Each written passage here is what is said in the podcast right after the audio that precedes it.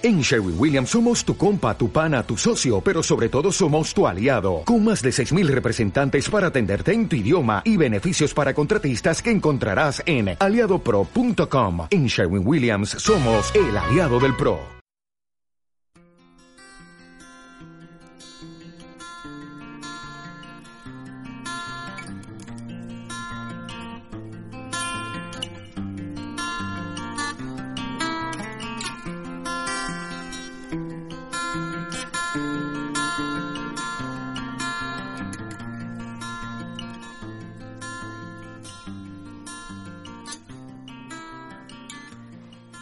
Hola, buenas. Me gustaría presentarte en este primer podcast un poco cuál es mi objetivo y mi proyecto que justo ahora empiezo. Con los podcasts mi intención es dar a conocer una serie de aprendizajes que he realizado a través de mi experiencia con distintos temas que, por suerte o por desgracia, hoy en día están como muy, muy, muy presentes en nuestras vidas. Te hablo de temas como la crisis económica e inmobiliaria, la depresión, la ansiedad, el cáncer, el bullying, todos estos temas los he vivido en un periodo de tiempo relativamente corto, todo como concentrado. Parecía que mm, eh, tenía que vivir todo lo que socialmente está ahora como de mala moda. Es como que mm, lo tenía que vivir y para mí ha sido duro, ha sido difícil, pero lo que me gustaría explicar en los podcasts son mis vivencias, mis aprendizajes, todo lo que he podido aprender de todas estas experiencias, ya no a nivel teórico, porque puedes buscar en cualquier buscador de Internet multitud de información. Hoy en día tenemos una suerte de poder tener las redes sociales y poder tener muchísima información y esto es un lujo. Lo que pasa que también tenemos que tener claro que está la parte emocional y la parte emocional es súper importante y muchas veces es la que hace que mm, podamos desarrollar mejor o peor todo el tema que estamos viviendo. Entonces, creo que se ha dejado muy abandonado el tema de la autoestima. Nunca nos han enseñado a tener una autoestima alta, nunca nos han educado eh, la autoestima.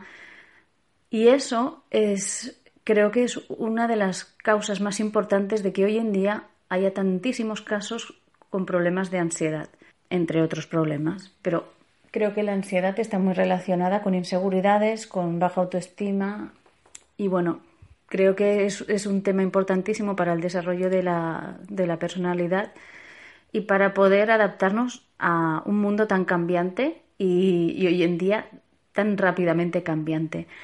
Entonces, mi objetivo con estos podcasts, mi objetivo principal es haceros partícipe de mi experiencia física y emocional. Mi nombre es Sandra, soy psicóloga y mis estudios y mi experiencia laboral en este tema me ha aportado muchísimo. Pero el vivirlo en primera persona, todo esto que os estoy comentando, me ha hecho cambiar la perspectiva de todo aquello que aprendí a nivel teórico. Porque sobre todo el tema de la ansiedad hay veces que es complicado de entender si no lo hemos vivido. El tema del cáncer también, o sea, seguimos unos protocolos médicos, intentamos apoyarnos en nuestros familiares, muchas cosas, pero el caos emocional que, genera un diagnóstico de cáncer es algo complicado de llevar. Y eso lo sabrán las personas que, que lo han pasado o que lo estén pasando es muy duro llegar un día a la consulta del médico y enterarte que el diagnóstico que te dan es un tumor. Es muy duro, es como un mazazo, te cambia la vida, no, ves las cosas de la misma manera, es como si de repente te pusieran otras gafas. O sea, ves el mundo a través de, de otras lentes. Y es como que llega un momento que ya no recuerdas quién eras y cómo eras antes de ese diagnóstico. Entonces eso genera unas emociones muy fuertes. También cómo tienes que sobrellevarlo de cara a todos los que te rodean, cómo te pueden ayudar. Bueno, es, un tema extensísimo, pero no solo a nivel teórico, a nivel experiencial es, es bueno. Y, y, la información a la que podemos acceder es muchísima. No solo hablo de información científica, hay mucha información de terapias alternativas que me gusta llamar complementarias, porque lo de alternativo a veces parece un poco pillado con pinzas y no muy estable. Y pienso que es muy importante el meditar, el relajarse, el respirar. Bueno, eh, el cambio de, de enfoque cuando vivimos algo, cuando nuestro cuerpo enferma, es muy importante porque mi visión es que la enfermedad eh, ha llegado a nuestra vida, a nuestro organismo, por un estilo de vida, por una manera de pensar, por multitud de factores, y esa enfermedad, mm, hablemos concretamente, por ejemplo, de un tumor, te lo extirpan, te hacen un tratamiento, pero tu cuerpo, que es ese terreno, sigues, si tú no cambias hábitos, no cambias maneras de pensar, todo sigue como antes de que te saliera el tumor. Y tú sabes que esa manera te ha llevado a desarrollar ese tumor.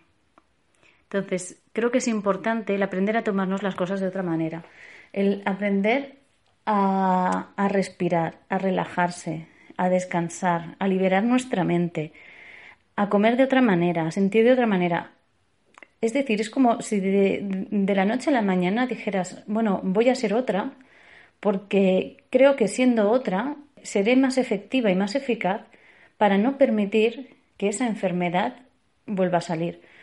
Porque esa enfermedad al final es un aviso del cuerpo. Y es como si fuera el, piloto del coche que, te, que se enciende porque te informa que falta líquido de frenos. Tú tienes dos opciones, arrancar ese piloto para no ver esa luz que te molesta o bien intentar buscar qué es lo que pasa, solucionarlo y que esa luz se apague. Desde mi punto de vista es más efectivo esa segunda, esa segunda visión y, ese es el enfoque que me gustaría transmitiros y me gustaría hablar de diferentes temas porque no todos mm, pasamos por los mismos problemas ni por las mismas vivencias ni las enfocamos de la, de la misma manera.